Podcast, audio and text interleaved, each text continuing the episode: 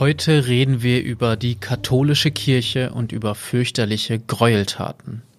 Und ein Dokument unvorstellbaren Ausmaßes. Tatort diesmal, naja, der gesamte Nordwesten. Liebe Hörerinnen und Hörer, bevor es weitergeht, in diesem Fall geht es um den sexuellen Missbrauch an Kindern. Das kann für einige Menschen belastend sein.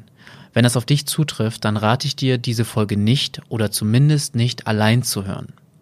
Das angesprochene Dokument ist die Studie über den sexuellen Missbrauch in der katholischen Kirche im Bistum Münster. Jahrzehntelang vergingen sich Geistliche tausendfach an den Schwächsten und Schützenswertesten in unserer Gesellschaft, den Kindern.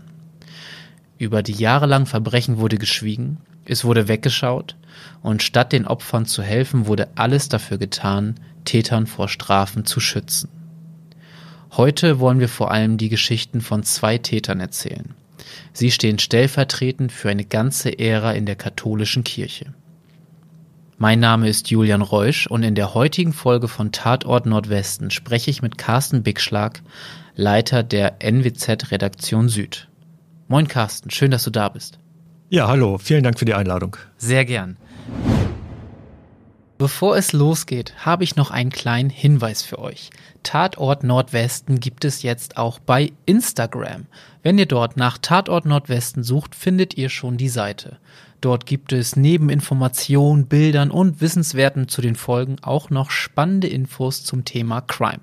Aber ich will nicht zu viel verraten, seid einfach gespannt, was da so kommen wird. So, nun aber genug Werbung gemacht, jetzt geht es in den neuen Fall. Ich will ganz ehrlich sein zu dir. Die Vorbereitung auf diesen Fall heute hat mich echt erschüttert. Du hast für die NWZ dich in das Thema eingearbeitet. Du hast mit der Kirche, mit Opfern, mit Strafverfolgung gesprochen. Magst du einmal sagen, seit wann du dich mit dem Thema den sexuellen Missbrauch an Kindern im Bistum Münster eigentlich beschäftigst? Das ging ungefähr 2019 los. Da habe ich eine, eine Recherchegeschichte eines lieben Kollegen äh, übernommen.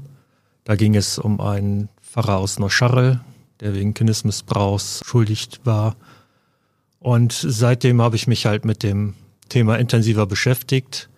Da wurde auch schon bekannt, dass das Bistum Münster eine Missbrauchsstudie in Auftrag geben wollte. Und damit hat man sich dann schon ein bisschen mehr mit beschäftigt. Und dann kam noch ein weiterer Fall auf eigene Recherche hinzu. Und so war man halt mitten im Thema drin. Bevor wir auf diese beiden Fälle eingehen, Lass uns kurz über einen ganz zentralen Punkt in unserem Fall sprechen, genau diese Studie, diese Missbrauchsstudie vom Bistum mhm. Münster. Die ist, glaube ich, im Zusammenhang mit der Uni entstanden. Ja, Magst genau. du das einmal ein bisschen erklären? Ja, mag ich gerne. Und zwar, das Bistum Münster hat nach vielen, vielen bekannt werdenden Fällen gesagt, wir müssen das mal ähm, zusammenfassen und zusammentragen. Wollte das allerdings nicht selber machen, wie das andere Bistümer bislang so gemacht haben, sondern wollten das in unabhängige Hände geben um bloß nicht in den Verdacht zu geraten, dass sie da selber irgendwie was ähm, Einfluss verändern, nehmen. Einfluss nehmen, genau. Und da haben sie sich eine Gruppe von Wissenschaftlern gesucht in der Uni Münster. Es war ein fünfköpfiges Team aus verschiedenen Leuten, hauptsächlich auch Historiker. Und die haben dann über zwei, drei Jahre alle Themen zusammengefasst, alles, was sie zu dem Thema auch finden konnten im Bistumsarchiv etc., alles, was dokumentiert war über diese Fälle. Und es war, glaube ich, auch von 1945 an, also wirklich auch tief reingegangen ja, in die genau. Vergangenheit. Genau, es ging halt darum, der, der Untersuchungszeitraum war 1945, dann bis ungefähr 2020. Und da haben sie das komplette Bistums- und Kirchenarchiv durchsucht nach diesen Fällen. Viele Fälle waren auch sehr, sehr gut dokumentiert, überraschenderweise, manche gar nicht so gut. Aber man hat dennoch das alles sehr, sehr gut zusammenfassen können, hat einige Fallbeispiele, Fallstudien auch dann niedergeschrieben, wozu dann auch Herr Behrens gehörte oder der Fall Behrens gehörte. Und man hat dann 2022 ähm, die Zahlen mal präsentiert und das war wirklich ein extrem erschreckendes Ergebnis. In diese Studie ist ein Millionenbeitrag geflossen. Magst du mal erzählen, was da am Ende drin stand? Die ganze Studie hat 1,3 Millionen Euro gekostet, soweit ich weiß. Erstmals ist dann auch tatsächlich jetzt niedergeschrieben und schwarz auf weiß festgestellt worden, dass es diese Taten gibt, dass es die Täter gibt, dass es die Opfer gibt unter welchen Voraussetzungen diese Taten begangen worden sind. Und in vielen Bereichen wurde es auch sehr detailliert dann auch dargestellt. Und in diesem Rahmen ist es, glaube ich, schon fast einmalig, dass das so nachzulesen ist. Und die Zahlen, die dort drin stehen, die sind echt erschreckend. Festgestellt worden sind ungefähr 200 Täter, alleine bis zu Münster. Das müssen wir immer mit dazu sagen, glaube ich. Diese 200 Täter, denen werden 600 Opfer zugeschrieben und insgesamt 6000, rund 6000 Einzeltaten. Dazu muss man dann aber auch einschränkend sagen, das sind die Fälle, die tatsächlich bekannt sind und die Fälle, die im Bistumsarchiv auch dokumentiert worden sind. Und die Ersteller der Studie haben ja auch noch von einer Dunkelziffer gesprochen. Die Wissenschaftler gehen von einer Dunkelziffer aus mit einem Faktor 10. Sprich, man muss alles mal 10 nehmen. Und dann sind wir plötzlich bei rund 2000 Tätern, bei rund 6000 Opfern und bei rund 60.000 Einzeltaten. Und das ist eine unvorstellbare Zahl. Da gibt es nochmal eine andere Zahl, die, die finde ich genauso erschreckend. Das würde bedeuten, dass seit 1945 bis 2020 jeden Tag zwei Kinder von Priestern missbraucht werden oder Allein wurden. im Bistum Münster. Allein im Bistum Münster. Und diese Zahl ist einfach schockierend. Das kann man nicht anders sagen. Und weil das so schockierend ist, müssen wir darüber reden. Mhm. Und lass uns jetzt auf den ersten Fall mal eingehen. Du hast den Namen schon einmal genannt. Helmut Behrens. Ja. Wer war das? Helmut Behrens, geboren in Alteneuth im Landkreis Kloppenburg, war ein spätberufener Priester. Er wurde erst im Alter von 48 Jahren zum Priester geweiht. Aber schon im Vorfeld hatte man festgestellt, dass er eigentlich zu diesem Dienst gar nicht befähigt war. Man hatte ihm geistige Schwäche bescheinigt und da war man schon nicht ganz sicher, ob er über Priester werden könnte, wurde dann aber trotzdem zum Priester geweiht. Man muss ja auch sagen, dass nicht nur seine geistige Fähigkeit Thema war, sondern, wenn ich das richtig verstanden habe, war er damals auch schon seine sexuelle Orientierung, seine sexuellen Triebe ja auch schon ein Ja, Thema. das macht die Sache nämlich eh schon ungeheuerlich, aber das ist nochmal so ein, so ein unglaublicher Faktor, der dazu kommt. Er hatte schon nach seiner Weihe selber angezeigt, hört mal zu, ich komme mit meiner eigenen Sexualität nicht klar. Was auch immer dann darunter zu verstehen war. Aber man hat ihm dann Therapiestunden ähm, organisiert. Organisiert, genau. Und dann hat er nach zehn Stunden das aber wieder abgebrochen. Warum auch immer, das ist nicht dokumentiert, das weiß man auch nicht, aber er hat nach zehn Stunden gesagt, so, ich möchte das nicht mehr machen. Und das Bistum hat dann gesagt, okay, nehmen wir hin. Er hat auch noch eine Empfehlung bekommen, dieser Therapeutin, dass man ihn einsetzen könne, aber bitte schön nur in einer kleinen Gemeinde. Das muss man sich mal auf der Zunge zergehen ja. lassen. Er sagt selber, dass er ein Problem mit seiner Sexualität hat, ja. bricht die Therapie ab. Trotzdem gibt es durch die Therapeutin, ja, das funktioniert mhm. schon, er ist mhm. geeignet für den Dienst, aber bitte nicht in einer großen Stadt, sondern lieber in einem kleinen genau. Bettchen. Ja.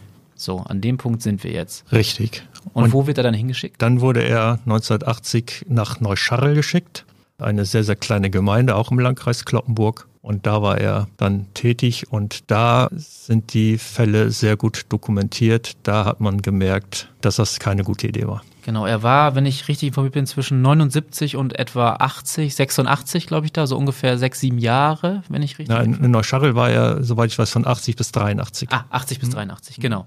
Und es hat dann ehrlicherweise auch nicht lange gedauert, dass mhm. er ja auffällig wurde. Ja, genau. Also damals waren auch noch Nonnen in Gemeinden tätig. Das war auch nicht so unüblich. Und da hat schon eine Nonne nach ein, zwei Jahren dem Dächern gesagt, hör mal zu, da stimmt irgendwas nicht. Um salopp zu formulieren, der lässt seine Finger nicht von Frauen und Kindern. Dazu wurde, glaube ich, auch ein starker Alkoholkonsum noch ja. festgehalten. Also dazu kam wohl noch eine Alkoholproblematik und auch dann kamen noch Veruntreuungsgeschichten dazu. Also er hat wohl ein nicht sehr stabiles Bild abgegeben. Und wie hat die Kirche reagiert auf die Hinweise? Ja, gar nicht wurde einfach nichts gemacht. Es wurde nichts unternommen. Also der, der Weihbischof von Twickel damals im Offizierat Fechter wurde informiert durch den Dächern, aber passiert ist nichts. Und so hat er bis 83, du hast es gerade mhm. gesagt, weiter als Priester gearbeitet. Mhm. Doch jetzt kommt ein wichtiger Punkt in diesem Jahr. Er hat einfach weitergemacht. Und da war allerdings auch diese ganze Missbrauchsgeschichte noch sehr diffus. Das war wohl eher nur ein, ein Dorfgerücht. Hieß da allerdings auch schon Grabbelpastor. Ne, also auch sowas. Ne? Kommt nicht von ungefähr. Nee, genau. Aber man konnte nichts irgendwie beweisen oder sonst irgendwas. Aber 83 hat sich dann ein Kind seinen Eltern offenbart, hat gesagt, der hat mich sexuell missbraucht. Und da sind die Eltern zur Kirche haben gesagt, wir zeigen den an, wenn da nicht was passiert. Und dann hat die Kirche, ist dann doch mal in Quark gekommen, um das mal so zu, und, und plötzlich ging dann doch was. Allerdings nicht so, wie man sich das im normalen Leben vorstellt, dass man sagt, ui, dann ähm, schauen wir uns die Geschichte mal an und werden mal diese Anzeige auch, auch ähm, verfolgen, verfolgen oder, verfolgen, oder auch, auch unterstützen. Stattdessen gab es eine Folge von Telefonaten zwischen dem Dächern, dem Weihbischof, angeblich auch einem Staatsanwalt, der dann die Empfehlung gegeben haben soll, bringt den da lieber weg. Was, wenn es dann wirklich so gewesen wäre, auch unter Strafweilung im Amt zu bewerten wäre. Ja, aber kurzum, der Dächernd hat den Herrn Behrens dann abgeholt. Der stand schon mit gepackten Koffern am gleichen Tag vor der Tür. Eine Nacht- und Nebelaktion war es eigentlich. Ja, ne? genau, das kann man genau so formulieren. Das ging dann ruckzuck. Ne, also die Androhung der Anzeige, dann ein paar Telefonate und dann ging es schon Richtung einem Kloster in Dinklage, wo er dann erstmal aus der aus Schusslinie, genau, aus der Schusslinie genommen worden ist. Aber die Familie hat ja mit Strafanzeige gedroht. Man mhm. kann es vielleicht vorwegnehmen. Mhm. Wurde er jemals juristisch belangt für Nein. seine Taten? Nein. Er ist, glaube ich, 2011 verstorben. Ja, ich, ich, so ich um meine, genau, ich meine, so um den Dreh ist er verstorben und hat juristisch nie irgendwelche Konsequenzen erfahren. Er ist dann für ein paar Monate ins Kloster gekommen, mhm.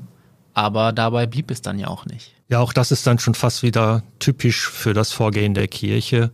Er wurde da halt rausgezogen aus dieser Situation. Zur Anzeige kam es dann ja nicht. Auch auf Druck der Kirche wohl und auf Druck anderer Kirchengemeindemitglieder. Und dann nach ein paar Monaten wurde er dann wieder als Seelsorger an anderen Orten eingesetzt. Das muss man sich mal vorstellen. Die Kirche ja. fand es eine gute Idee, ihn nach ein, mhm. einer kleinen Auszeit wieder in Orte zu schicken, als Seelsorger ja auch stellvertretend für die Kirche arbeiten mhm. lassen. Ja. Und nicht gesehen, dass das vielleicht mhm. der falscheste Weg ist, den man ja. hätte beschreiten können. Ja, ich weiß gar nicht. Also ich glaube, sie haben es sehr wohl gesehen. Und man kann das jetzt auch, glaube ich, so bewerten, es hat System ne, dass man solche Leute dann schnell aus der Situation rausnimmt, irgendwo parkt und dann irgendwann wieder woanders einsetzt, ohne dass man sich Gedanken darüber macht, wie es dann da überhaupt weitergeht oder so. Ich glaube, du sagtest es mir, war dann noch bis etwa aber 86 dann noch mhm. als in der, in der kirchlichen, ja. in der Kirche aktiv. Dann muss man sagen, bei ihm ist dann ja schon was Außergewöhnliches noch passiert. Normalerweise bleiben Priester ja im Amt, bis sie, bis sie sterben. Und bei ihm war es so, dass er auch aufgrund Alkoholproblematik, und es hat sich ja alles nichts geändert, nichts gebessert, es ist auch wohl alles noch schlimmer geworden. Und er soll dann angeblich selber darum gebeten haben, ihn aus dem Priesteramt zu entlassen. Wie ähm, freiwillig war das? Ja, das sei dahingestellt. Ich glaube, es war nicht sehr freiwillig, aber das ist Spekulation. Auf jeden Fall ist das so das Höchste, was einem Priester passieren kann. Ne, dass man entweder selber um Entlassung bittet oder, oder entlassen wird. Eine höhere Strafe gibt es, gibt es nahezu gar nicht. Und er hat auch natürlich nie eine andere Strafe, wir hatten es gesagt, bekommen. Mhm. Man kann vielleicht auch mal sagen, in all dieser Thematik Behrens haben auch die Opfer ja eigentlich nie eine Rolle gespielt, oder? Nein, nein, nein. Opfer haben in der Kirche und in der Aufbereitung dieser, dieser Dinge nie eine Rolle gespielt. Das muss man echt so offen ansprechen. Es ging immer nur um Täterschutz um Verdecken, Vertuschen, Versetzen. Ne? Institution ne? Kirche schützen. Genau, Hauptsache der Kirche und dem Priester passiert nichts. Das war deren Hauptziel bei diesen Dingen. Ne? Und, und Opfer waren denen, waren denen echt total egal. Das, das wird auch immer wieder klar, je, je mehr man sich mit diesem Thema beschäftigt.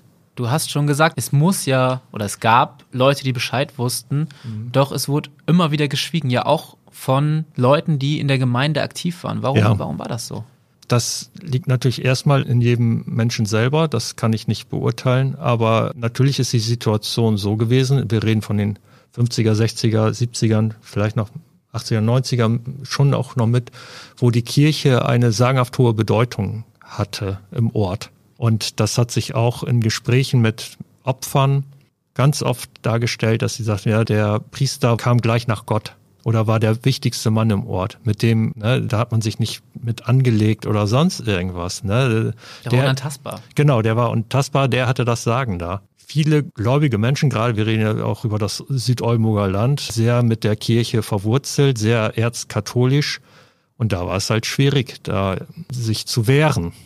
Wir haben jetzt immer wieder davon gesprochen, dass es einen sexuellen Missbrauch gab. Mhm. Ich finde, es ist auch an der Zeit, das Thema vielleicht mal zu definieren, was das ja. in dem Fall bedeutet, weil das irgendwie immer so da im Raum steht, dieser Begriff. Ja, finde ich auch ganz wichtig.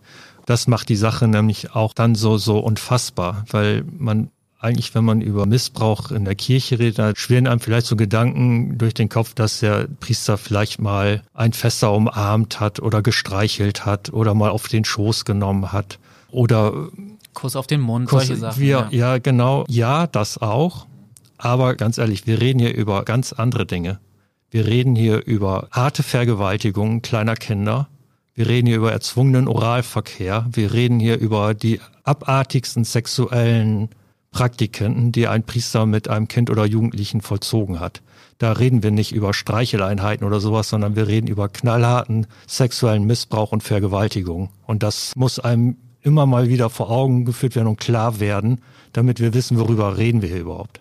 Das sind alles Schwerstverbrecher, die solche Taten begehen. Und das über Jahrzehnte. Über lang. Jahrzehnte, genau. Die eigentlich für ihr Leben lang hinter das Gitter müssten. Und nie eine Strafe bekommen. Genau. Der Fall Helmut Behrens ist der eine. Er ist sehr gut protokolliert, hattest mhm. du gesagt. Es, ist, ja. es gibt sehr viele Dokumente. Doch wir müssen auch noch über einen zweiten Fall sprechen. Mhm. Der Fall Georg Meyer. Ja. Wer war Georg Meyer? Georg Meyer ist ein Fall, der ist mir eher zufällig auf meinem Schreibtisch gelandet. Wir haben hin und wieder mal eine Straßenserie, die wir in der Redaktion Friseute machen und beschreiben da Straßennamen, die nach örtlichen Bekanntheiten, Berühmtheiten benannt sind und welche Person da so hintersteckt. Und in Sedelsberg im Saterland gibt es oder beziehungsweise gab es eine Kaplan-Meyer-Straße. Und da haben wir so beschrieben, wer ist denn der Kaplan Meyer damals gewesen? Und es war ein ganz interessanter Mensch, hat sich als Kaplan gegen die Nazis aufgelehnt und hat die Jugend versucht, aus der Hitlerjugend rauszuhalten hat dann später auch noch zugesehen, dass der Ort Siddelsberg eine eigene Kirche bekommt und war dort ein sehr angesehener Geistlicher. Darüber haben wir geschrieben, ganz normal kleine nette Geschichte. Und Tage später hatte ich dann plötzlich ein anonymes handschriftliches Schreiben bei mir auf dem Schreibtisch von einem Mann aus Markhausen, auch ein Ort bei uns in Friseute im Landkreis Kloppenburg. Und der hat schwerste Vorwürfe erhoben in Richtung Meyer, dass Meyer damals die Messdiener in Markhausen sexuell missbraucht hat. Und er unter anderem auch einer der Opfer war. Kurze Werbung. Werbung Ende. Du hast sogar diesen handschriftlichen Brief dabei. Magst du mal einen Teil davon vorlesen? Und zwar steht da unter anderem drin, in seiner Zeit als Pfarrer in Markhausen wurde ich ein paar Mal von ihm in die Sakristei gezogen, wo er mich an sich drückte. Mit Ekel denke ich heute noch daran, wie er versuchte, mir seine Zunge in den Mund zu stecken. Weitere Berührungen und Übergriffe konnte ich abwehren. Von anderen Kindern, ausschließlich Jungs, wurde mir dann erzählt, dass es bei den Messdienern in der Sakristei zu schweren sexuellen Übergriffen gekommen ist. So. Also das war schon ein knallharter, Vorwurf. heftiger Vorwurf. Damit hattest du jetzt diesen Brief, du wusstest noch nicht, von wem der kam. Nein. Und das steht jetzt ja quasi erstmal im Raum. Wie ja. geht man damit um, wenn man sowas liest? Das ist eigentlich eine sehr schwierige Situation als Journalist. Eigentlich mag ich anonyme Briefe überhaupt nicht. Und zu 90 Prozent landen die bei mir auch im Papierkorb. Bei anonymen Schreiben, da, die sind kaum belastbar und können vielleicht höchstens einen kleinen Ansatz zu einer weiteren Recherche geben, aber hin und wieder auch einfach gar nicht, weil da nur Unterstellungen drinstehen, das siehst du schon. Aber diesen Brief war das irgendwie völlig anders, weil der war handschriftlich geschrieben und in einer Art und Weise auch formuliert, die mir sehr glaubhaft erschien.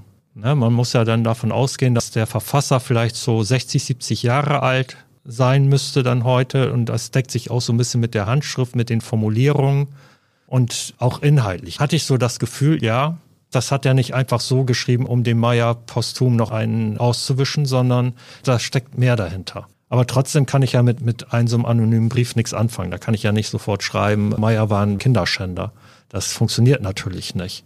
Dennoch habe ich das Schreiben ernst genommen, habe es allerdings auch ein paar Tage erstmal weggelegt und habe dann gedacht, nee, vielleicht kümmere ich mich da doch mal drum. Dann überlegt, was kannst du machen, um irgendwie da zu gucken, wie belastbar ist das. Und da ich ja auch schon von dieser Missbrauchsstudie wusste, dass sie bearbeitet wird, wusste ich auch, es gibt eine Stelle, die weiß, ob irgendwelche Fälle schon registriert sind.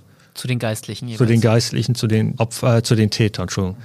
Und ähm, dann habe ich beim Bistum angerufen bei der entsprechenden Stelle. Sagt euch der Name Georg Meyer was. Und dann habe ich ein, zwei Tage später dann ein Schreiben zurückbekommen. Ja, Meyer, das sagt uns was. Wir haben ja eine Akte vorliegen, wo sein Name draufsteht. Und zwar verhielt es sich so, dass 2011 dort wohl schon eine Anzeige vorlag von einem Opfer aus Markhausen, der geschildert hatte, ich bin von Meyer missbraucht worden. Man muss dazu sagen, ab 2010 konnte man sich melden beim Bistum und hatte dann auch die Möglichkeit auf eine finanzielle Entschädigung. Da hatte er sich halt an das Bistum gewandt, an diese entsprechende Stelle. Und es war definitiv damals nicht der gleiche Mann, der mir dieses Schreiben in den Briefkasten steckte, da der Mann von 2011 mittlerweile verstorben ist. Es müssen zwei verschiedene Personen gewesen sein. Genau, das war nämlich dann der entscheidende Ansatz, zu sagen, ey, hör mal zu, wir haben 2011 jemanden, der behauptet hat, äh, Meier hat mich sexuell missbraucht. Wir haben dieses anonyme Schreiben über zehn Jahre später mit ähnlichen Vorwürfen also haben wir zwei Quellen, die, die über ein Jahrzehnt auseinander liegen. Unabhängig voneinander. Genau, ne, wo man nicht das Gefühl haben müsste, da ist jetzt irgendwas abgesprochen, um irgendwie eine Person zu diskreditieren, sondern ganz unabhängig voneinander wurden zwei ähnliche Geschichten über sexuellen Missbrauch erzählt.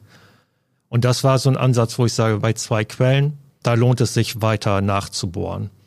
Und dann habe ich viel Rücksprache gehalten, auch unter anderem dann mit den Machern der Studie, wie sie das bewerten würden, ob man mit dieser Info an die Öffentlichkeit gehen könnte und wie sie das bewerten. Und ich habe denen auch den Brief geschickt und die haben gesagt, ja, sie haben zwei Quellen, beide halten wir für extrem glaubhaft und der Herr Meier ist als Priester eine Person der Öffentlichkeit. Diese Faktoren würden eine Berichterstattung durchaus rechtfertigen. Vor allem eine namentliche Berichterstattung. Genau, ne, man musste dann ja auch mit dem Klarnamen Georg Meier arbeiten. Und dann habe ich das alles aufgeschrieben veröffentlicht. Wie war dann die Reaktion darauf? Die war wirklich ähm, spannend, muss ich aus journalistischer Sicht sagen. Erschreckend würde man vielleicht anders sagen. Ich habe einen Tag später eine E-Mail bekommen, nachdem der Artikel veröffentlicht worden ist. Er hat ähnliche Dinge geschildert und der wichtigste Satz war, Herr Bickstach, alles das, was Sie aufgeschrieben haben, kann ich so bestätigen. Es ist so passiert, es wie ist, Sie es aufgeschrieben genau, haben. Genau, es ist alles so passiert, wie Sie das beschrieben haben. Er wollte nicht namentlich oder sonst wie irgendwie in, in der Berichterstattung auftauchen, aber er wollte mir nur mit auf den Weg geben, das stimmt. Und da fiel natürlich bei mir echt ein Stein vom Herzen, dass man gemerkt hat, okay, man ist da doch irgendwie auf der richtigen Spur. Und das hat sich dann in den nächsten Tagen auch total bewiesen, denn am dem Tag, wo diese E-Mail kam, hatte mich auch eine jüngere Frau angerufen, die erzählte, ihr Vater hätte ihr damals Geschichten erzählt, die sich genau mit dem decken, was ich geschildert habe. Alles Markhäuser, Messdiener, alle von Maya sexuell missbraucht. Und innerhalb von einer Woche hatten wir dann zehn Opfer zusammen, die sich bei uns gemeldet haben die dann ja auch teilweise das erste Mal überhaupt ja. über die Fälle gesprochen ja. haben, muss man auch mal sagen. Ja, das ist dann auch wirklich beeindruckend hin und wieder auch wirklich schwer zu ertragen. Das ist ja auch so ein Thema, wo man selber auch schwer mit umgeht. Ne? Und es lässt dann ja auch nicht kalt. Und wenn dann ein etwa 70-jähriger Mann bei dir anruft und schildert, was ihm widerfahren ist durch den Priester Meier, auch während des Gespräches anfängt zu weinen und, und dann halt aber auch diese heftigen Geschichten erzählt, dann wird einem echt schon anders. Und er sagte mir auch, seine Familie wisse das und er habe auch schon öfter mal versucht, in seinem Freundesbekanntenkreis das so anzusprechen. Und er hat gesagt, sofort wurde abgeblockt, die wollten da nichts von wissen.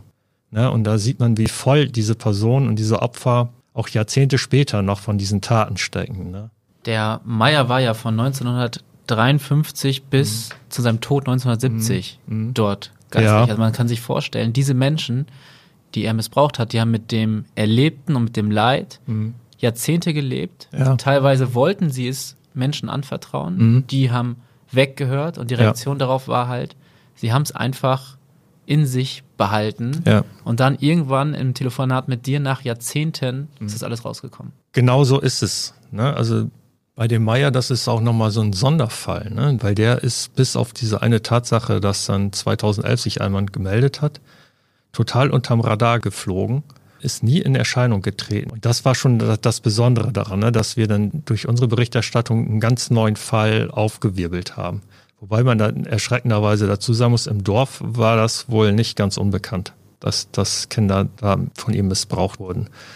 Deckt sich aber auch mit ganz vielen anderen Orten, wo das gleiche gleich auch es, es wussten, aber jeder geschwiegen hat. Da ist auch wieder das System des Schweigens, was ja nun ja. mal so viele ja. Fälle einfach auch miteinander gemeinsam haben. Ne? Das ist wirklich erschütternd, dass auch hin und wieder Eltern es wussten oder zumindest vermutet haben, aber aufgrund dieser hohen Stellung des Geistlichen im Ort lieber geschwiegen haben, als ihre Kinder zu schützen.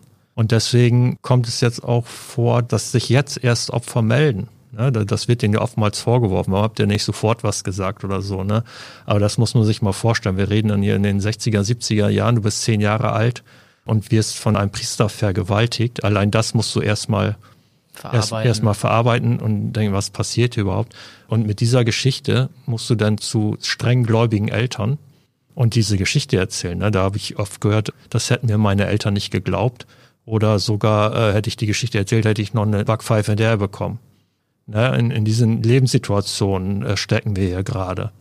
Heute ist das alles ein bisschen offener, transparenter und eine andere Zeit, aber ähm, da war das so. Und dann haben die Kinder geschwiegen, haben es ertragen und, und geschwiegen. Jahrelang hat sich so Georg Meyer an den Jungs, alle hatten gemeinsam, dass sie Messdiener waren, ja. wir hatten es schon erwähnt, hat sie angefasst, hat sie geküsst, hat mhm. sich an den vergangen. Mhm. Ein Opfer hatte in einem Text, was du geschrieben hast, das Zitat, und es war alles noch viel schlimmer, als ja. man sich wahrscheinlich selber vorstellen ja. kann. Er wurde nicht aufgehalten. Das kommt noch dazu, ne? Und auch dieses Zitat, es war noch alles noch viel schlimmer. Das ist halt das, was wir gerade auch schon mal angesprochen haben, ne? Dass wir hier nicht von Streicheln oder so reden, sondern von schwersten sexuellen Verbrechen. Und wir haben uns ja auch ganz bewusst diese Fälle Helmut Behrens und mhm. Georg Meyer rausgesucht, weil so inhaltlich sie doch gemeinsam scheinen, so unterschiedlich sind sie ja im genauen Betracht dann mhm. doch. Magst du mal ein bisschen erzählen, was ja. daran unterschiedlich ist? Bei den Behrens, da war eigentlich diese ganze Lebensgeschichte schon klar erkennbar und von vornherein war das ein Skandal, muss man sagen, dass er überhaupt mit dem Wissen, was das bis zum hatte, ihn überhaupt auf die Menschheit losgelassen hat in so einer Position. Ne, das, das fing ja an mit dem Abschreiben dieser geistigen Fähigkeiten, dann mit dieser äh, mit Sexualtherapie, die abgebrochen worden ist, dann die sofortigen Hinweise einer Nonne, dass der seine Finger nicht von Frauen und Jungs lassen kann, Alkohol.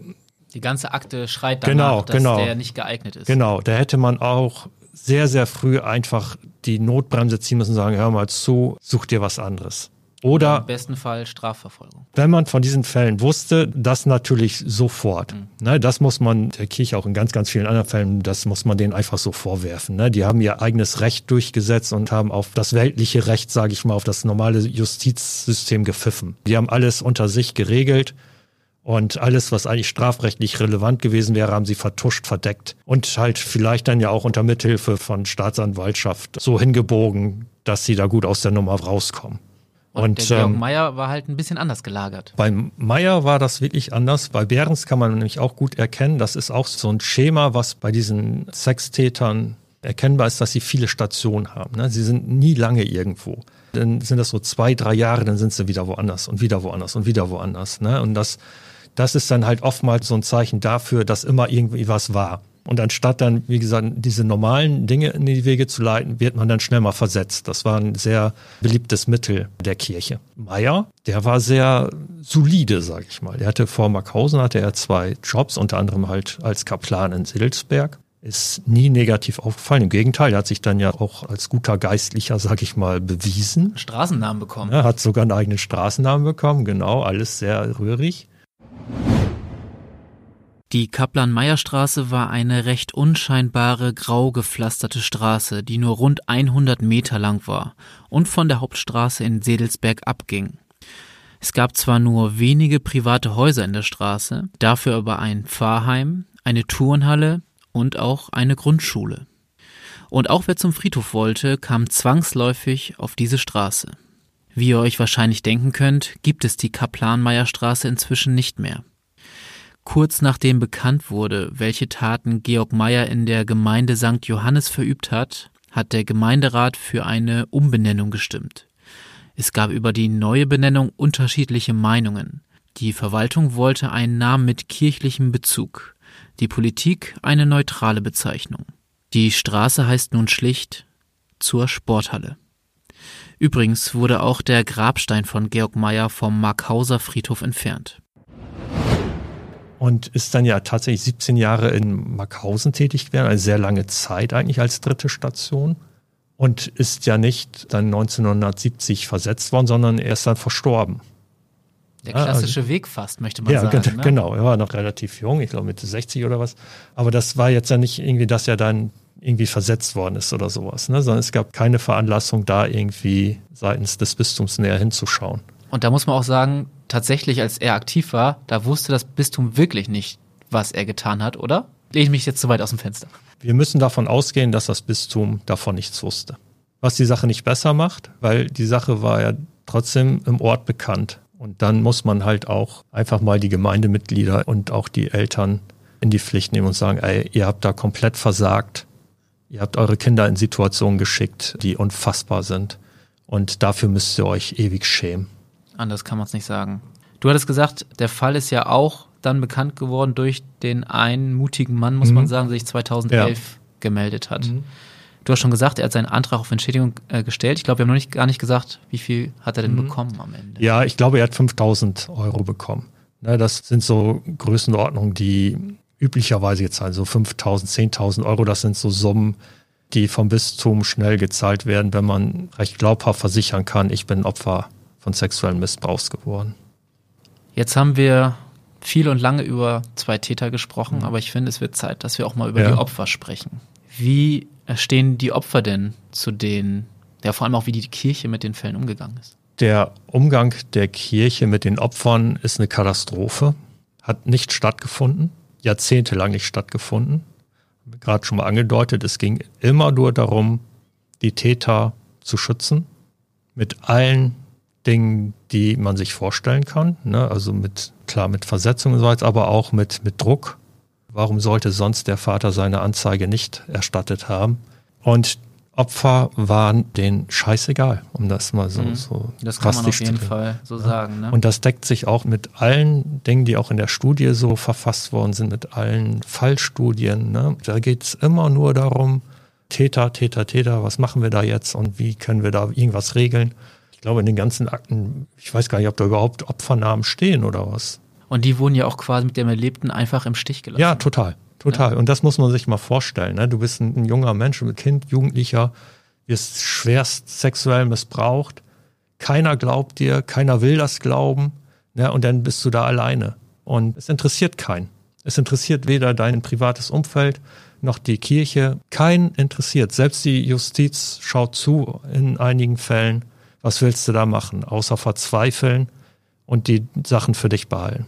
Und man muss ja auch sagen, und teilweise, wenn Opfer dann eine Entschädigung bekommen haben, müssen sie sich noch anhören, du machst das ja nur wegen des Geldes. Ja, genau. Das habe ich auch häufiger von Opfern gehört, ne, dass sie sich solche Vorwürfe gefallen lassen müssen, was natürlich unerträglich ist. Ich kenne auch Opfer, die das Geld bekommen haben und es sofort gespendet haben denen geht das dann auch nicht um den finanziellen Ausgleich. Ne? Den kann man auch gar nicht in Geld messen eigentlich. Ne? Da müssten die Hunderttausende bekommen, um überhaupt da in irgendeiner Art und Weise gerecht entschädigt zu werden. Ne? Denen geht es hauptsächlich darum, den Opfern, dass die Kirche jedenfalls irgendetwas leisten muss als Gegenwert. Auch wenn es dann nur diese blöden 5000 Euro sind. Aber dass die Kirche endlich mal von sich aus sagen muss, ja, das leisten wir jetzt und geben das dem Opfer. Weil halt auch keine Strafverfolgung, es wurde nie jemand rechtskräftig verurteilt ja. über die Fälle, die wir hier reden. Genau, und ähm, nicht nur diese Fälle, sondern man geht davon aus, dass rund 90 Prozent aller Fälle strafrechtlich nicht verfolgt worden sind. Und dann ist nun mal der einzige Weg zu sagen, okay, dann wende ich mich jetzt dran mhm. und organisiere mir dieses Geld, wie viel mhm. es am Ende auch immer mhm. ist. Mhm. Kann man eigentlich sagen, wie viel das Bistum Münster an Entschädigungen mhm. gezahlt hat? So genau kann man das, glaube ich, noch gar nicht beziffern. Es sind ein paar Millionen. Ich glaube, über fünf Millionen hatte irgendwann mal der Bischof mitteilen lassen. Aber es ist halt auch schwierig. Es gibt noch keinen festen Schlüssel, wonach Gelder verteilt werden. Es gibt keine festen Regeln. Der eine kriegt so viel, der andere kriegt so viel. Ich glaube, man ist jetzt dabei, klarere Regeln zu finden. Es ist natürlich auch, muss man sagen, zur Wahl gehört auch super schwierig wahrscheinlich, die ja. Taten zu gewichten. Ne? Ja, also, genau. Ich glaube, wir sind uns alle einig, dass jemand, der hundertfach vergewaltigt wird, mhm. schlimmeres Leid erlitten mhm. hat als jemand, ja. wo versucht wurde, auf den Mund zu küssen. Ja. Das sind natürlich aber ja. da jetzt die Summen dann zu taxieren ja, genau. alles trennscharf hinzubekommen. Genau. Ich würde auch dieses ganze Thema einfach den Opfern überlassen. Ja. Ne, weil äh, wir auch sonst irgendwie diesen Dreh rankriegen, dass es, dass man mit Geld das dann ja irgendwie regeln kann. Kann man nicht. Kann man nicht. Ne? Niemals. Das ist nur ein kleines Instrument der Opfer zu sagen, hier, wir wollen, dass ihr endlich mal eingesteht, was ihr verursacht habt. Das ist eine symbolische Wirkung, die man ja, vielleicht auch für den eigenen Seelenheil, wenn das auch nur ein klein ja, bisschen hilft, genau, genau. mitnimmt. Und es darf nicht der Eindruck erweckt werden, dass irgendetwas wegen des Geldes wegen gemacht wird. Also das würde ich. Das den, verbietet den, sich einfach. Genau, das verbietet sich und das würde, ich kenne jetzt mittlerweile relativ viele Opfer und alle machen mir glaubhaft, dass es ihnen nicht um das Geld selber geht, sondern darum, dass die Kirche endlich mal irgendetwas leisten muss. Hat die Kirche aus den abscheulichen Taten gelernt? Das ist eine verdammt schwierige Frage. Wenn ich das persönlich bewerten darf, glaube ich, dass die Kirche all das, was sie jetzt macht, Entschädigungszahlen, Missbrauchsstudien erstellen, Anlaufstellen schaffen, sodass sie das alles nicht aus eigenem Antrieb macht, sondern aufgrund äußeren Drucks. Öffentlichkeit ist an dem Thema extremst interessiert, wollen viel wissen, zu Recht viel wissen, wollen das aufgeklärt haben. Und die Außenwirkung ist natürlich für die katholische Kirche desaströs. Das merken Sie auch an den Zahlen der Kirchenaustritte, das merken Sie an den Reaktionen, wenn man über sexuellen Missbrauch in der Kirche spricht. Sie wissen um die desaströse Außenwirkung dieser Geschichte und deshalb werden sie aktiv. Ich befürchte, wenn es diesen Druck von außen nicht geben würde, würden sie selbst im 21. Jahrhundert nicht so viel Aufwand betreiben in Richtung, wir gucken jetzt auch mal, was mit den Opfern ist. Umso wichtiger ist, dass es Menschen gibt wie dich, die solche Geschichten aufschreiben und verfolgen. Carsten, vielen Dank, ja. dass du uns diese Geschichte mitgebracht hast. Ja, sehr gerne. Und ich möchte auch nochmal betonen am Ende, dass diese zwei Geschichten nur stellvertretend stehen für leider viel zu viele Fälle. Allein im Bistum Münster stehen in der Studie 200 Täter. Die Dunkelziffer dürfte um ein Zehnfaches höher sein. Auch nochmal der Hinweis, wenn das jemand hört, der vielleicht selber betroffen ist, jemanden kennt. Wir verlinken euch Anlaufstellen, wo man Hilfe bekommen kann in den Show Notes. Bis dahin würde ich mich freuen, wenn wir uns in 14 Tagen wiederhören zu einer neuen Folge von Tatort Nordwesten. Vielen Dank.